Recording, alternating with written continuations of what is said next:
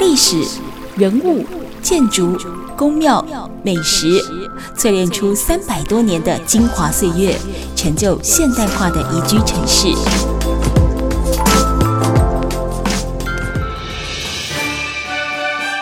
走进台中故事馆，处处有惊喜，句句有故事。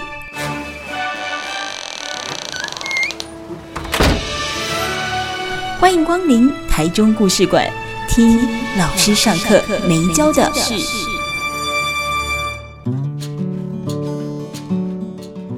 都会九九点一大千电台台中故事馆，我是念慈哦。每个礼拜六的晚上六点跟礼拜天的晚上七点，都会跟大家分享一个老师上课没教的事。那么呢，这个礼拜进行的是有温度的故事馆系列。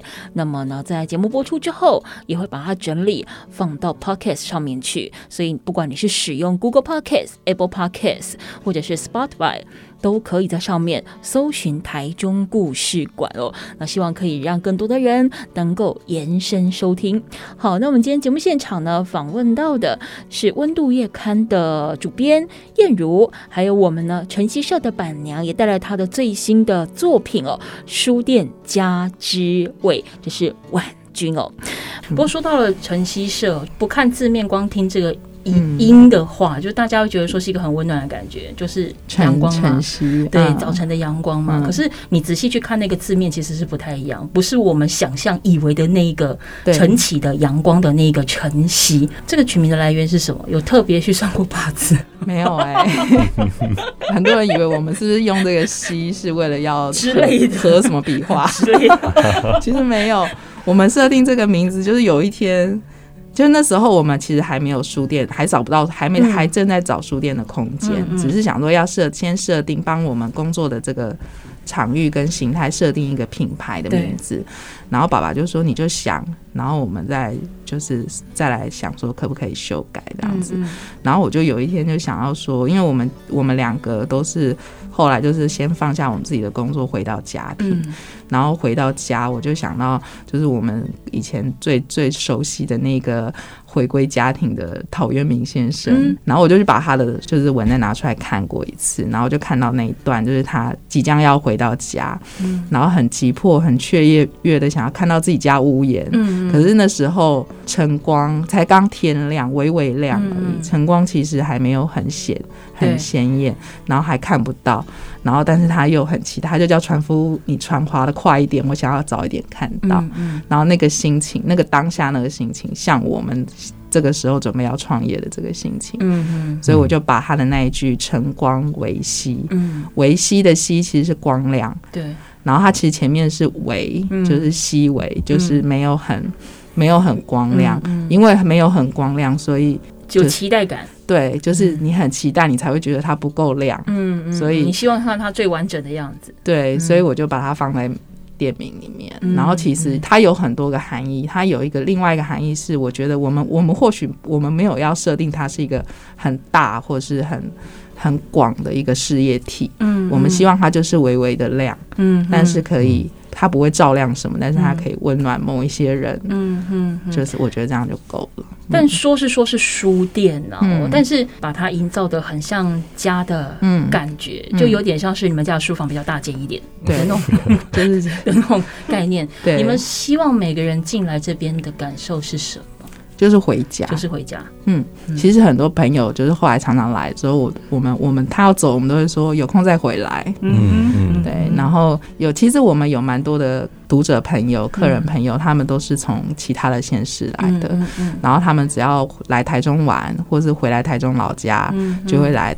来就是像也是像回另外一个家一样来晨曦社，嗯，然后甚至来我们这边合作做做活动的一些出版社的朋友，嗯，就是编辑啊、行销，他们有时候来他说来晨曦社，觉得就像来朋友家玩，嗯，没有在工作的感觉，嗯嗯，对，所以我我我觉得这这这是我很开心的地方，因为我就是想要让大家觉得就像回家，嗯，前面的段落有谈到晨曦社的主力的推荐的书籍绘本，嗯。为什么会是绘本？那再者，包含你刚才提到说，很多大人进去发现，哇，整柜都是绘本。我忽然发现我没有立足之地，我能看绘本吗？其实你似乎想要传达，绘本不见得等于童书，其实它没有年龄的限制。嗯，你把绘本当做是晨曦社的一个主力，你的定义是什么？或者说，你觉得绘本应该是有什么样可以被大家探寻的魅力，而我们没发现？我们那时候设定绘本，其实是我们没有设定说永远都会是绘本，因为我们设定绘本不是，它不是一个终止线，它是一个出发，就是我们会从绘本出发，然后开始带大家做阅读，然后其实我觉得很多。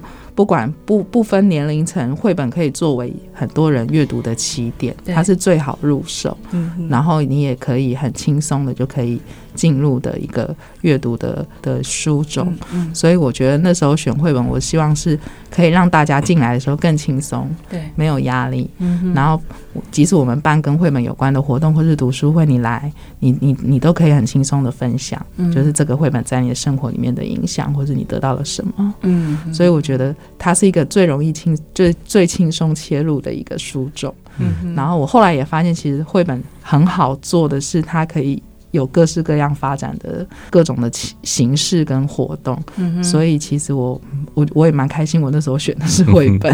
嗯，嗯，因为毕竟它还是一个部分是商业角度的一个经营，嗯，你没有特别设定你的受众应该要是谁，就开门大家欢迎光临。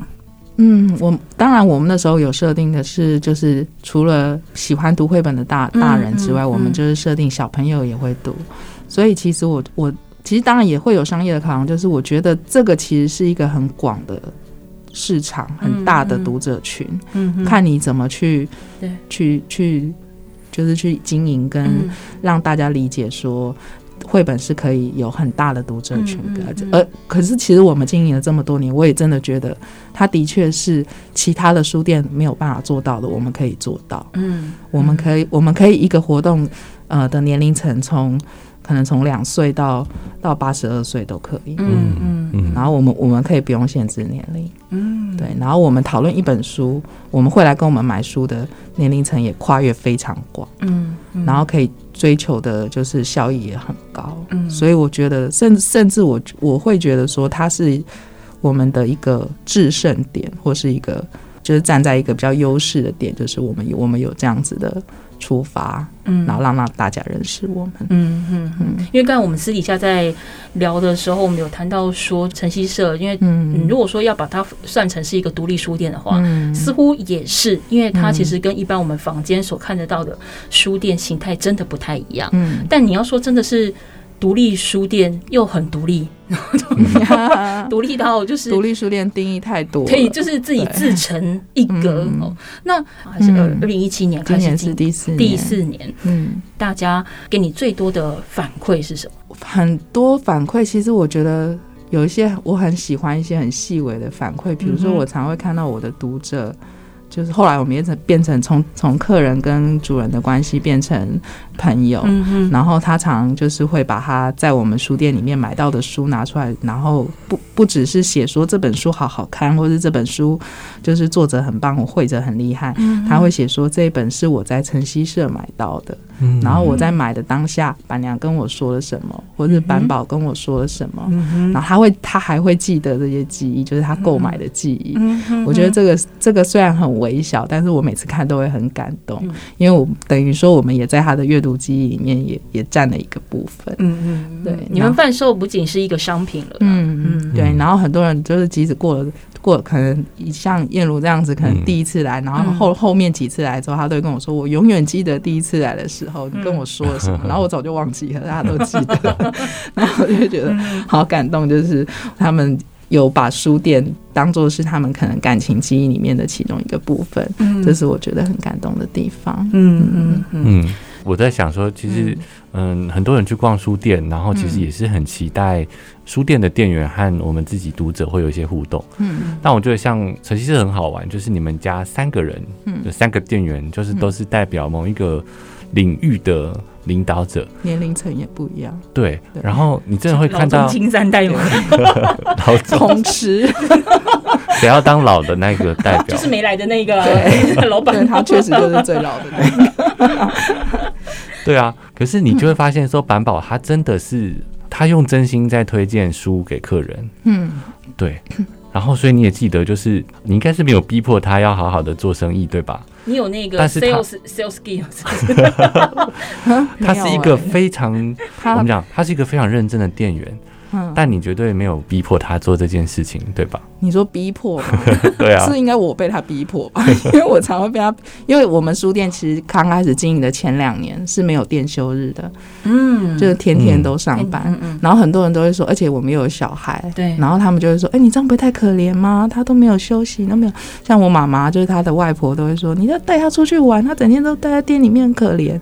我说我是被逼的，因为他想要天天都在书店里面。嗯，然后偶尔我跟他说，今天这礼拜我们可以排个一天休息，我带你出去玩嘛。他拒绝我，就请容许我点播一首囚鸟给你。对，被关在 那，然后他就因为他平常他那时候在上幼幼稚园，然后下课可能过两个小时，我们店就打烊了，所以他一直觉得说我上班时间太短了。啊，他不是抱怨他工时，他抱怨他工时太短，然后他就说，然后你礼拜一到礼拜五我。看到客人的时间只有两个小时，太少了，所以礼拜六、礼拜天我不要休息。你有问过他，你有没有考虑过我的感受吗？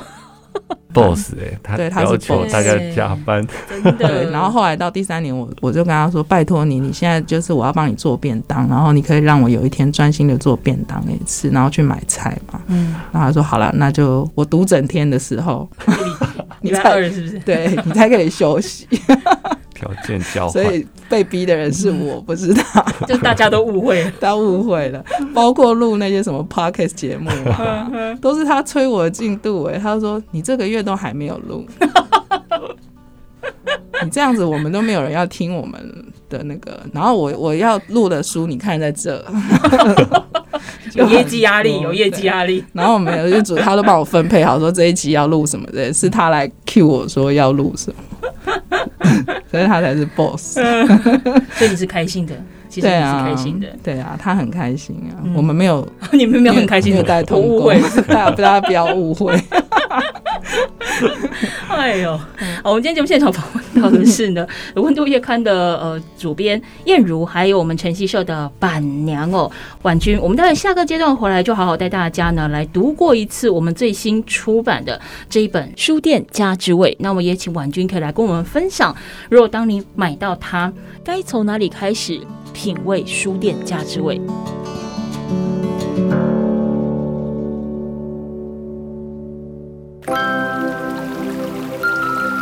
历史、人物、建筑、宫庙、美食，淬炼出三百多年的精华岁月，成就现代化的宜居城市。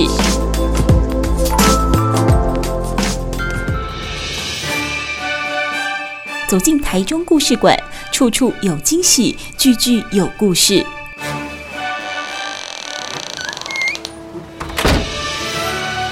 欢迎光临台中故事馆。听老师上课没教的事。今日九九点一大千电台台中故事馆，我是念慈哦。今天节目现场呢，还有我们温度月刊的主编燕如，以及我们晨曦社的板娘，同时也是呢书店家之味的作者婉君。那其实这个阶段，我们呃是要来提一下，就是说这个最新出版的亲子可以共学的书，也算 工具书吗？有点像。不完全，也不知道他怎么，他就是 all in one。对，我觉得也是幸福家庭小品文。对，就是你可以看到 这本书里面可以看到这一家三口，就是他的日常生活。那书名是《书店家之味》，板娘的亲子绘本料理。所以你会发现，从书名开始就是包山包海。个人比较好奇，如果你当初在架构这一本书的时候，你希望它是呈现什么样的一个形态？这一本书其实刚开始在企划的时候，嗯、就是来找我提案的编辑，对。他其实是我们就是定义说希望可以，因为他后来跟我变成好朋友，嗯、我们我们合作很多档活动之后，我们变成好朋友。他有在看我的平常的生活的脸书，他知道我除了喜欢看书之外，我很喜欢做菜，然后板宝也是一个很爱吃东西的小孩，嗯、所以他就说以这个特质。我可不可以就是结合绘本？因为他们其实是一个绘本出版社，嗯，所以他们希望可以结合绘本设计出一些料理的食谱，对，让小朋友也可以一起参与。然后，嗯，我那时候觉得，嗯，这提案蛮有趣的。然后，其实那时候我们书店在做一些活动，也会结合饮食，也会做点心，带小朋友做点心，然后分享我们在家里的这些食谱菜单。嗯，所以那时候我们开始在做这本书，其实是以食食谱出发。嗯哼。可是后来我发现，可以写进去的东西太多了。对。因为我们每次开会的时候，就会开始讨论说，哎，其实这个食谱的原生是有一个。什么故事是来自于我们家庭？嗯哼，然后他们都觉得这个东西其实可以写进去，嗯，然后后来就越写越多，越写越多，就长出了整个就是它不是不是一本食谱的。单一是食谱的书，嗯嗯，对。那因为其实通常我们在写一本书，就是不外乎作者可能就是这本书的主角，是写自己的故事，嗯、或者是说呃作者的一个本身的呃想象，然后他可能是一个设想出来的空间境界跟人物。但这本书里面讲的就是你们的一家三口。嗯、那他在完成的过程当中，主力是你，还是说板宝啊、老板啊，你们三个人有共同参与了什么？那你们。各自的获得。这本书的文字部分是我写的，嗯。嗯、然后其实如果有大家有翻开内页，所有的彩色的照片、嗯、黑白的照片，所有的摄影是我的先生，嗯、就是我们的社长，对，他拍的。然后其实那个所有的场景，我们都不是另外 set 什么摄影棚啊，嗯、或者我们另外去场去找场地吧，就是在我们家。嗯、然后里面所有的工具、所有的餐具，嗯、甚至里面的食材，都是平常我们在家里餐桌上就会用到的东西。嗯然后那时候在做这个时候，我有跟编辑讲说，我们就来做一本，就是大家觉得我就进我家厨房就可以拿得到材料做出来的菜，嗯嗯嗯，然后小朋友就可以在旁边跟着一起学，嗯嗯，然后他们他们也觉得这样很好，因为这才是真的可以走进家庭的一个一一本食谱，嗯，所以那时候我们就决定就是说，我们也不要另外再找摄影师，就叫爸爸自己拍，嗯哼，然后他其实以前是拍建筑摄影。他从来没有拍过，没有拍过人，除了平常在 私私底下生活，他就很爱拍。嗯，然后我们都叫他小玉爸爸，就是那个小丸子里面那个很喜欢拿着相机拍他女儿的那个爸爸，他就拍了很多。嗯，然后所以里面有一些照片不是。现在此刻，或是为了成熟拍，是他以前就是累积下来的我们的一些生活照片，嗯，也是他的作品，嗯哼，对，我觉得这很有意思的是，你在里面当然前面有一些你自己的自述，或者是你在简单介绍你跟板爸，就是这个老板的一些呃相处相识的一个过程，就是来让大家可以更快进入所谓你们家的味道和这一本书的概念。可是其实，在里面有很多的文字的内容，其实。其实你都还蛮清楚的去陈述你跟板宝的互动的过程，嗯、比如说你们在共同的准备菜肴，嗯、或者说呃板宝从小的时候可能跟着你们去外面吃东西，嗯，那他会从懂吃。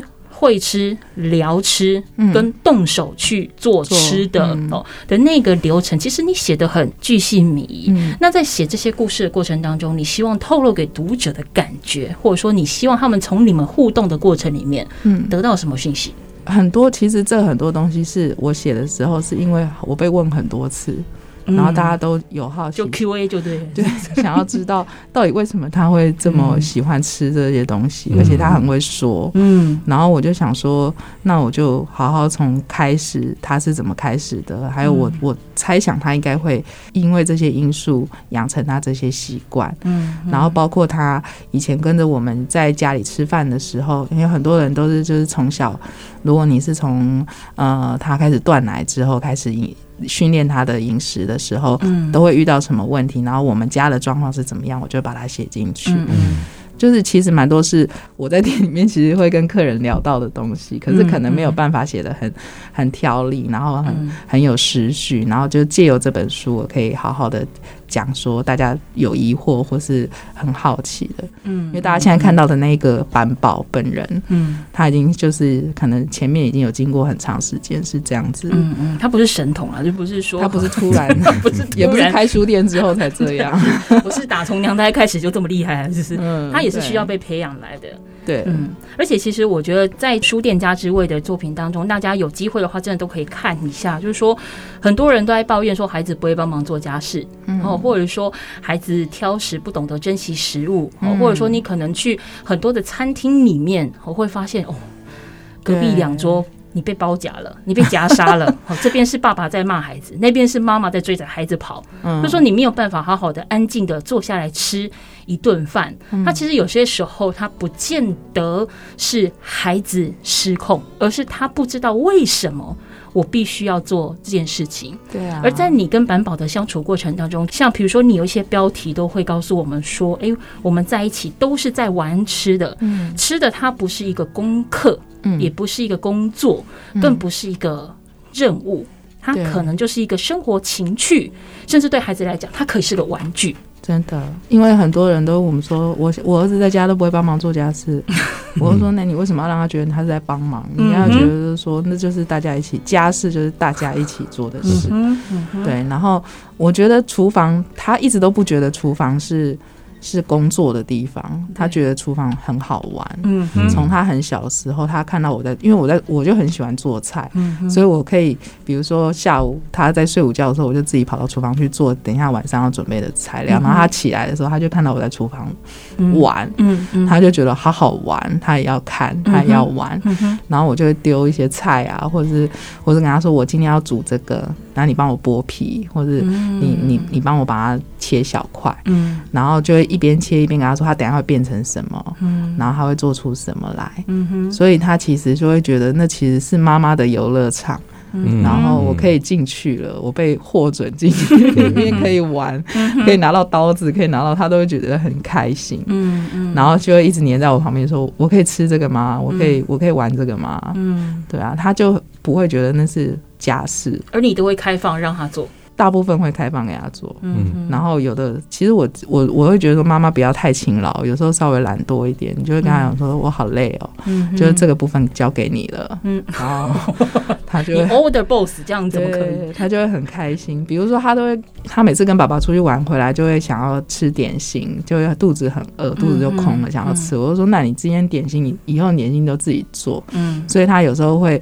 一回来赶快冲去冲澡啊！冲好之后就穿着浴，就是那个毛巾，就说：“我今天要吃那个香蕉奶昔。”我说：“哦，好。”嗯，然后他说：“那你觉得要什么材料？”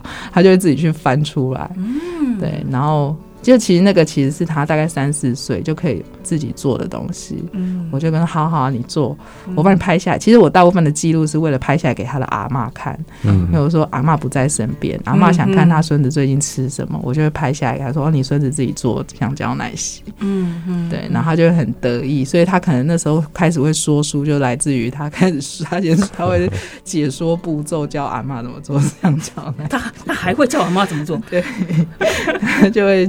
一个步骤一个步骤教大家，嗯，然后他很喜欢，就是吃东西的时候，他很喜欢说好好吃哦，嗯，这我吃到了什么什么味道，嗯，然后他有什么，他有什么，嗯，可能也来自于因为我的我的书我的书柜里面很多那种饮食书，嗯。嗯，然后我很多时间都在看那种书，对，然后他有时候会过来跟我一起看，对，然后我就会讲给他听，嗯，然后他就会觉得哇，不是只是食谱，就是有些饮食书他会写一些食物的。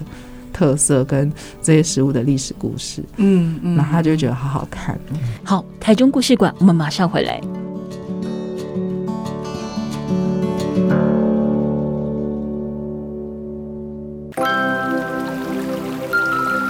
历史、人物、建筑、宫庙、美食，淬炼出三百多年的精华岁月，成就现代化的宜居城市。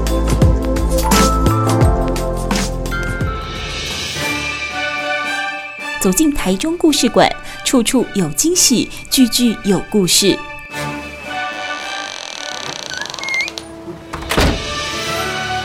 欢迎光临台中故事馆，听老师上课没教的事。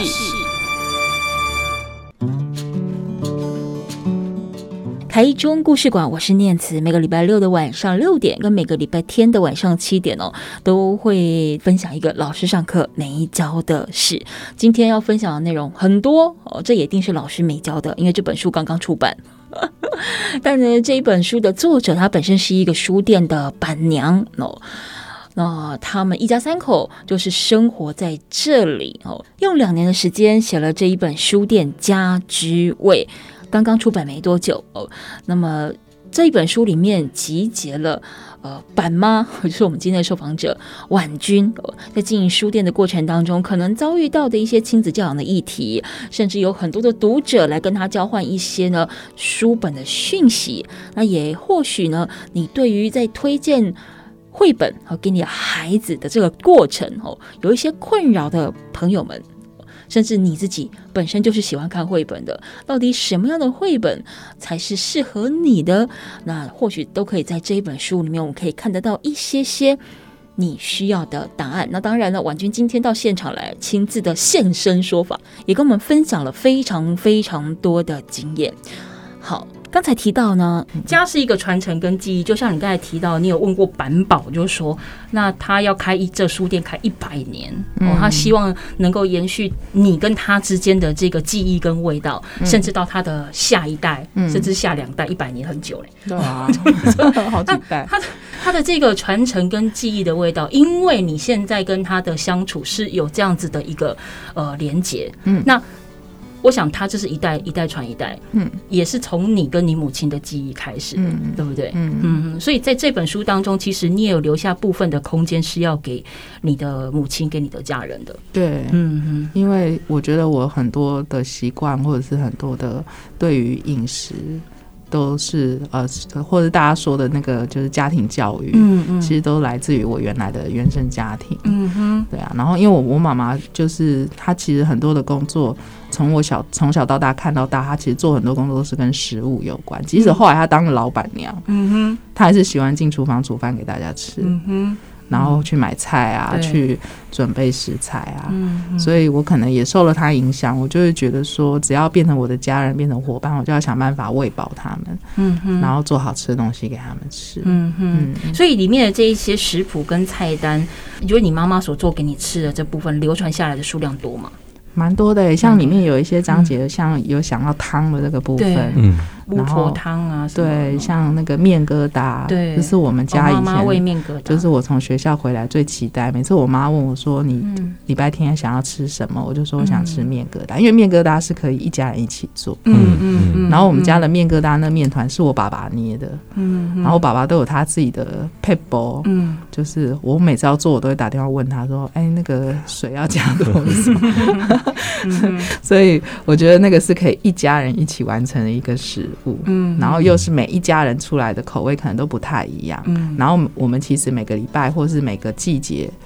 会加到面疙瘩里面的东西都不一样，嗯嗯嗯。然后我后来跟大家聊起这件事情，大家家里每个人加的面疙瘩，包括那个疙瘩的大小、形状、形状也都不一样，嗯。所以我觉得这是一个很有趣的食物的故事。嗯，因为我觉得这个料理书有一个特质很重要，就是我们自己在家都应该要很容易可以做得出来。对对。所以我觉得婉君这一套就是四大主题嘛，大概三四十道菜，真的都还蛮。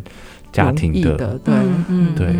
不过你你你做这个做出来有拿给你妈再看一次吗？她有没有觉得说，哎、欸，你这样做不对，再给你指导一下？我有，我有问他，然后他都会说，啊，你就做的比我好吃，你就不用问我了。嗯、可是他一直都很得意的，就是说，就是有些菜色是传承于他，嗯，这是他教出来的。对，所以你在梳理这些食谱的过程当中，是不是也在同样的重新梳理过你过去的属于你自己的亲子关系，或者说你跟你原生家庭之间的一些连接跟故事，你有重新再从这段情感里面再获得些什么吗？有啊，就像我刚刚聊到那那那个灭疙瘩这件事情，嗯嗯嗯、其实我都我我我常会去，就是为了要就是回忆这些事情的时候，我去梳理说我从小到大到底 到底被喂食了什么，嗯、然后我真的有觉得说。有经过这样回想，我会发现我的我的原生家庭真的在饮食这一块真的是很富养我们。嗯，就是他我的爸爸跟我的妈妈给我很多有关于饮食的各各个各个是各个方面的养分，包括他其实不会只是在家，他可能也会带我们到处去吃。嗯，然后会让我们觉得，就是让书里面讲到吃的吃到什么东西，他讲到什么吃的，我们几乎小时候都有吃过。嗯嗯。然后我会觉得这个这个真的是我我从小到大的养分，包括我像我的奶奶，我在里面也有讲到，可、嗯、是她也是一个很喜欢做做菜的人，嗯嗯，她只要我只要说过一句好好吃。他就会不断的做，不断的做。比如说，他我喜欢吃他的韭菜盒子，嗯、我可能会一整个月就一直吃到韭菜盒子。所以我爸爸说：“你不要再跟他说好吃。”有一种饿是阿嬷觉得你饿。对，所以我觉我一直觉得我很幸福，就是阿嬷、嗯、就是外婆跟奶奶都很疼我们，嗯、然后都很会做菜。嗯，然后所以我我从这边得到的很多。嗯嗯，而且我觉得在里面我也看到婉君的贴心，或许这也是他不断被问到的问题了，所以。他在这里面也放了解答。其实你在一些篇幅当中，你也有放了一些你推荐的绘本书籍啊。对，嗯，那你希望大家透过这些的推荐，可以再延伸知道些什么，或者是说为什么是放这几本？嗯嗯嗯。其实不止这几本，其实很多，嗯、但是编辑那时候说不要放太多。哦，我以为是板宝指定。板宝真的是看板宝指定款，他看每本书，即使那本书没有讲到食物，他都可以联想到食物。然后他就会跟我说：“这好适合边吃这个，然后边读这个故事。”我说：“食神来着。”对，所以很多里面很多食谱是他跟我一起设计，嗯，是他的发想，嗯，然后是他看了这个书之后，他想做，嗯，然后他。他会很很喜欢，就是就是吃到也读到这些故事里面的味道，嗯，所以那时候我们有，就是我们甚至还有办过活动，就是把整整个书里面讲到的菜，整个煮出来给分享给小朋友们吃，然后他就很开心，因为他就觉得说哇。就是他觉得这是一个很有成就感，把书实现在生活里面，是他最爱的食物里面最棒的方式。嗯嗯。嗯，那最后，其实你有放进一个所谓的发展跟烹饪活动建议表，为什么会特别想要加这个进来？嗯，这个部分其实是编辑建议我放的，Okay, 因为学龄前的小朋友他可能比较需要就是。家长可能会想说，啊，什么时候他可以拿刀子？什么时候他可以做这个做那个？嗯、然后会对他的发展会不会有影响？嗯，可是其实身为一个妈妈，就是一个过来人，嗯、我会觉得大家参考就好了。嗯嗯，对，因为你你的孩子。发展性不同，是独一无二的，它会有它自己的发展。哎、嗯欸，你有算过你到目前为止做过几个便当给班宝了吗？我目前在停课之前，我已经做了。等下，我怎么觉得你有那种眼神死的口气？我 真的有记录哎！我真的，我在 IG 上面还有一个 hashtag 是专门写他的便当，应该已经有一百六、一百五了吧？哇塞！非常建议大家可以去买《书店家之味》这本书，因为我们有很希望就是便当也出一本，因为我觉得便当便当很好玩。我看到这本书的第一个感觉就是。爸妈，你可以让我搭伙吗？我被很多人这样问过，还有人问我说：“你可以便当多做一个吗？”跪求搭伙，我到你楼下拿了。对，我可以自己自己外带，自己清零。所以他们都会知道，他们就算怎么。今天礼拜二，你应该有在做便当，对不对？有多的，可以可以，我礼拜二我可以去，可以可以，可以离我们公司很近，非常近。可是你应该也看得出来，我们家便当其实不是那种就是很华丽或者很……哦，没关系没关系，看起来好吃就好，看起来好吃。对，然后因为板宝不喜欢，甚至很害怕那种做的很卡通的。哦。哦，你说造型便当小白兔在上面，他害怕，很特殊哎，他。像小时候他很喜欢那个面包超人，我去买面包超人面包给他吃，他不要，他摆摆了一天他都。不吃，然后我说，为什么你不吃？他说我不敢吃他的脸，我要从哪里吃起？所以他小时候他便当他有要求说每个颜色都要有，但是不能有造型。嗯，嗯，而且他们现在就是孩子在学校多半是吃营养午餐嘛，多半是，所以他算是少数哎，大概全校。吃吃妈妈便当的，除了校长就他了吧。不过他应该每次打开便当都会成为全班焦点吧？就是说哇，今天爸妈做了什么？哎，我里面有写，他甚至他同学还会下订单说，我们想要看 我们想要看你的便当里面有什么 菜。他们只能用看的。对。这是南一出版社出版的，对。那在今年的八月十四号的时候正式出版，书名叫做《书店家之味》哦，嗯，不完全的绘本，也不完全的食谱，带了一点点的教养。那其实不同的方向，你可以针对你的需求，嗯，我觉得你去看，因为其实看书是这样，你没有人规定你一定屁股坐着，要从第一页就把它当故事最后一页，就说其实你有时候你翻到哪页，突然看一下说，嗯，我今天想要来个甜点，然后弄个果冻来吃吧，哦，这也是一一个寻宝的过程。可以给孩子就是点菜的菜单。谁？天地良心啊！哪一个妈妈会把这一本拿去给孩子点菜？是苦了谁呀？当然是妈妈自己弄起来。我自己我们有朋友说，那个食谱的地方我要把它绑起来，我不要让他看到，就直接把那那页拆成一半，对，他的橡皮筋把它绑起来。食谱妈妈自己研究用，前面的给孩子。他说我我受不了，他一直点单。好，那最后一分钟的时间，我想请婉君跟我们分享一件事情。嗯，你经营书店的心得，跟我们刚才前面谈了这么多。嗯，你会跟爸爸妈妈分享，当行有余力可以为孩子买书，甚至你即使是到图书馆去借都没有关系。就是说，你愿意让孩子看书的这个过程当中，究竟选书是要孩子爱你所选，还是选孩子所爱？我觉得。刚开始的时候，可能真的就是是你以你以你所爱所选，嗯哼，然后你去说给他们听，他们就会感受到你的你对书的爱，嗯哼。然后，但是孩子越大，或者他已经有养成自己的口味的时候，我觉得你们可以一起选，嗯，你也可以分享孩子的，然后他也可以分享你的。然后我觉得得到的东西会更丰富，嗯嗯，它是一个双向的过程。是，我觉得终究真的还是像我刚才提到的，要先学习快乐，才有机会可以快乐学习。是啊，嗯，跟食物其实很像。我今天真是一个吃的非常饱的一集。好，非常感谢我们温度月刊的主编燕如，还有我们晨曦社的板娘婉君。那也请大家已经都上架了，大家都可以去找书店家之味。谢谢两位，谢谢大家。好，也欢迎大家可以上到脸书粉丝团哦，搜寻台中故事馆或者是大千电台念词，了解更多。我们用文字来告诉你书店家之味的故事。台中故事馆，我们下次见。